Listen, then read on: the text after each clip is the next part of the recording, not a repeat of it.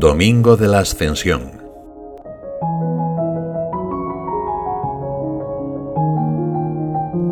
Cuarenta días después de la Pascua, la Iglesia celebra la ascensión de Jesús a los cielos. Como enseña el prefacio de la misa, el Señor Rey de la Gloria, vencedor del pecado y de la muerte, ha ascendido hoy, ante el asombro de los ángeles, a lo más alto de los cielos como mediador entre Dios y los hombres como juez del mundo y Señor del universo. San Marcos narra que antes de subir al cielo, Jesús ratificó la misión apostólica de sus discípulos. Id al mundo entero y proclamad el Evangelio a toda la creación. Es un encargo ambicioso, no se trata de evangelizar al pueblo de Israel o al imperio romano, sino al mundo entero, a toda la creación. Parece de verdad demasiado audaz el encargo que Jesús confía a un pequeño grupo de hombres sencillos y sin grandes capacidades intelectuales. Sin embargo, esta reducida compañía, irrelevante frente a las grandes potencias del mundo, es invitada a llevar el mensaje de amor y de misericordia de Jesús a cada rincón de la tierra. Pero este proyecto, de Dios, solo puede ser realizado con la fuerza que Dios mismo concede a los apóstoles después de lo que habían vivido en aquellos cuarenta días posteriores a la resurrección de Jesús. Los discípulos respondieron a su mandato misionero con fe operativa. Se fueron a predicar por todas partes y el Señor cooperaba confirmando la palabra con las señales que los acompañaban. La misión apostólica no es tarea exclusiva para aquellos primeros discípulos, sino que también nosotros recibimos el mismo encargo divino. Por eso, sentimos tan cercano aquel día en el que Jesús subió al cielo. El apostolado es como la respiración del cristiano. No puede vivir un hijo de Dios sin ese latir espiritual. Nos recuerda la fiesta de hoy que el celo por las almas es un mandato amoroso del Señor, que al subir a su gloria nos envía como testigos suyos por el orbe entero.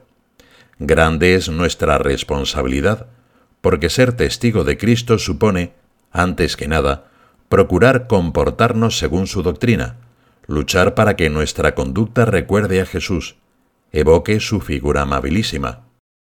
Hemos de conducirnos de tal manera que los demás puedan decir al vernos, Este es cristiano porque no odia, porque sabe comprender, porque no es fanático, porque está por encima de los instintos, porque es sacrificado, porque manifiesta sentimientos de paz, porque ama.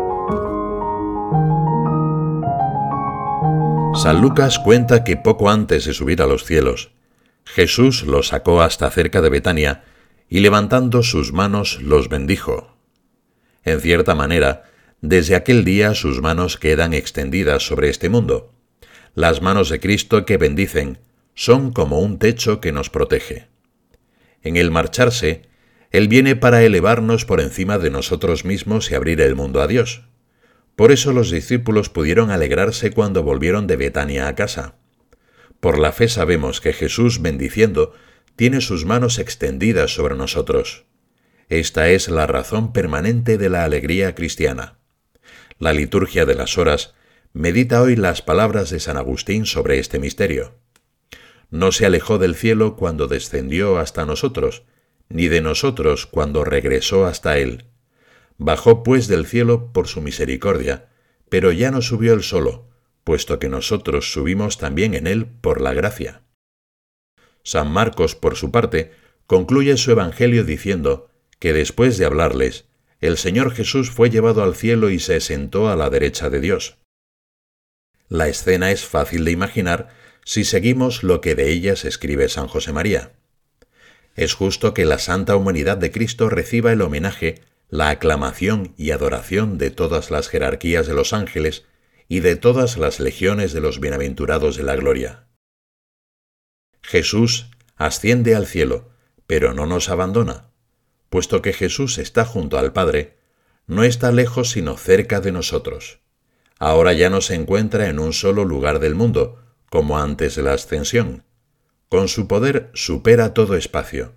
Está presente al lado de todos, y todos lo pueden evocar en todo lugar y a lo largo de la historia.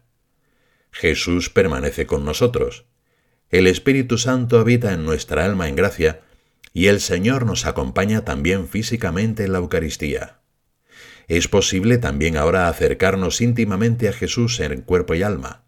Cristo nos ha marcado claramente el camino, por el pan y por la palabra, alimentándonos con la Eucaristía y conociendo y cumpliendo lo que vino a enseñarnos a la vez que conversamos con Él en la oración. Cuando miraban fijos al cielo mientras Él se iba marchando, se les presentaron dos hombres vestidos de blanco que les dijeron, Galileos, ¿qué hacéis ahí plantados mirando al cielo? El mismo Jesús que ha sido tomado de entre vosotros y llevado al cielo, volverá como lo habéis visto marcharse al cielo. La solemnidad de la ascensión nos enciende en la esperanza de compartir la gloria de la que goza Jesús, a la que somos llamados como miembros de su cuerpo. No se ha ido para desentenderse de este mundo, sino que ha querido precedernos como cabeza nuestra, para que nosotros, miembros de su cuerpo, vivamos con la ardiente esperanza de seguirlo en su reino. Este éxodo hacia la patria celestial, que Jesús vivió personalmente, lo afrontó del todo por nosotros. Por nosotros descendió del cielo y por nosotros ascendió a él, después de haberse hecho semejante en todo a los hombres, humillado hasta la muerte de cruz, y después de haber tocado el abismo de la máxima lejanía de Dios. Precisamente por eso, el Padre se complació en él y lo exaltó, restituyéndole la plenitud de su gloria, pero ahora con nuestra humanidad. Dios en el hombre, el hombre en Dios. Ya no se trata de una verdad teórica, sino real.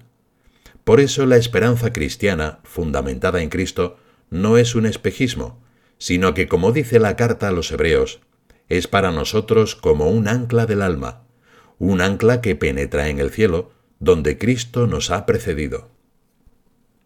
El Señor nos espera en el cielo y nos envía al Espíritu Santo, sus dones y sus frutos, para que lleguemos también nosotros a la meta. Después de subir el Señor al cielo, los discípulos se reunieron en oración en el cenáculo, con la Madre de Jesús, invocando juntos al Espíritu Santo, que los revestiría de fuerza para dar testimonio de Cristo resucitado toda comunidad cristiana, unida a la Virgen Santísima, revive en estos días esa singular experiencia espiritual en preparación de la solemnidad de Pentecostés.